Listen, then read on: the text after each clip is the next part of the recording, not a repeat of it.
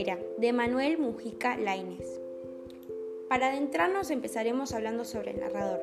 El narrador se encuentra en tercera persona, ya que éste sabe lo que piensan y sienten los personajes sin ser uno. Esto se puede ver claramente en la historia cuando, por ejemplo, y cito, el narrador dice, su hermana viuda ha muerto y ahora a ella le toca la fortuna esperada. Nunca hallarán el testamento que destruyó.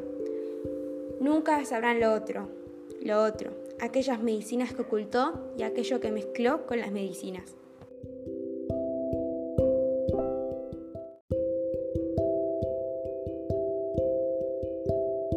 En cuanto al contexto de la historia, podemos decir que se da en una galera durante el viaje que hace Catalina de Córdoba a Buenos Aires.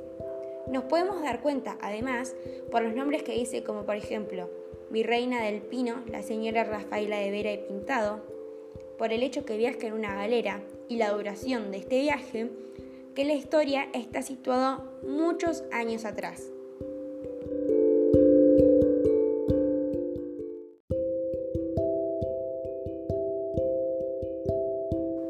Si hablamos de personajes, tenemos como personaje principal a Catalina Vargas, que se puede observar que es un poco obstinada, egoísta y maliciosa, por lo que se cuenta que le hizo a su propia hermana. Y como personajes secundarios tenemos a los soldados y al resto de pasajeros que se encuentran dentro de la galera, su hermana, quien va vestida igual que Catalina y tiene una fisonomía angulosa, y por último, el hombre del correo,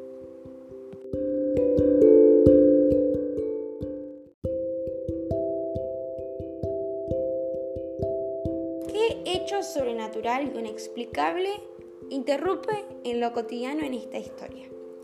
El hecho sobrenatural que interrumpe en este relato es la aparición de la hermana muerta de Catalina.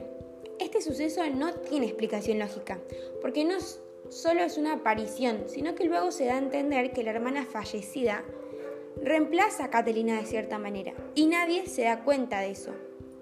Es como, es como si se invirtieran los papeles, y como karma por matarla, ahora es Catalina quien no puede ni moverse ni hablar.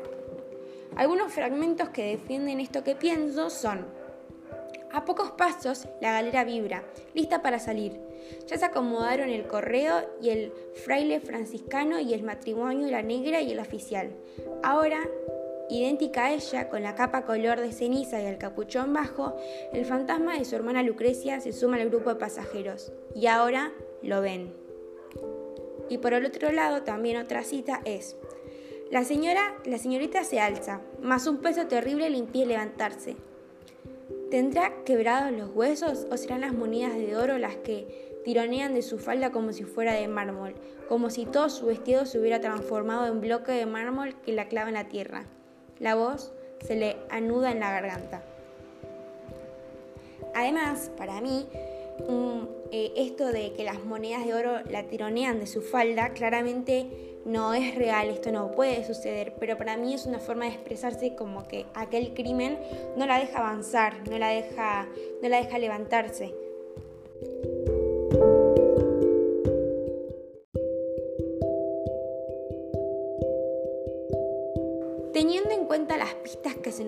Durante el relato, yo creo que esto es un relato maravilloso, ya que lo que sucede no tiene explicación lógica. Ya que no es solo que Catalina vea a su difunta hermana, lo cual podría tener explicación, sino que en el final se nos cuenta cómo todos los pasajeros ven a la hermana y piensan que es Catalina. Esto se puede comprobar en la cita que mencioné anteriormente, que dice, a pocos pasos, la galera vibra, lista para salir.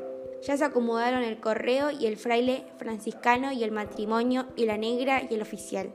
Ahora, idéntica a ella, con la capa color de ceniza y el capuchón bajo, el fantasma de su hermana Lucrecia se suma al grupo de pasajeros y ahora lo ven.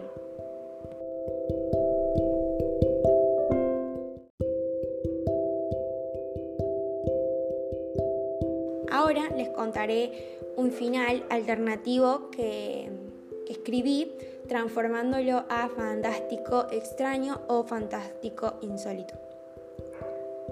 Me desperté asustada. Un frío recorría todo mi cuerpo y tenía la respiración entrecortada. Otra vez esa pesadilla, pensé. El sentimiento de culpa arrolló mi cuerpo y me convencí de que no lo era, como todas las noches. Me levanté de la cama y arrastrando los pies me dirigí al baño. La sensación de susto todavía no se iba por completo. Así que abrí un poco la canilla de agua fría y me mojé la cara. Subí la vista y me miré al espejo. Tenía unas ojeras gigantes y los ojos todos irritados. Rápidamente aparté la vista. No me gusta verme así. Soltando un suspiro, apagué la luz y a paso lento decidí revisar la caja que se encontraba bajo mi cama. El oro seguía ahí. Sonreí al saber el futuro que se avecinaba para mí. Me acosté y antes de volver a dormirme por completo, miré la foto que tenía de mi hermana junto a mi cama. Algunos pensarán que es un poco cínico y malicioso tener la imagen de la persona que asesiné, pero no para mí. Sonreí de lado y volví a dormir, a soñar en realidad, deseando otra vez no tener que encontrar a mi hermana nunca más en ellos.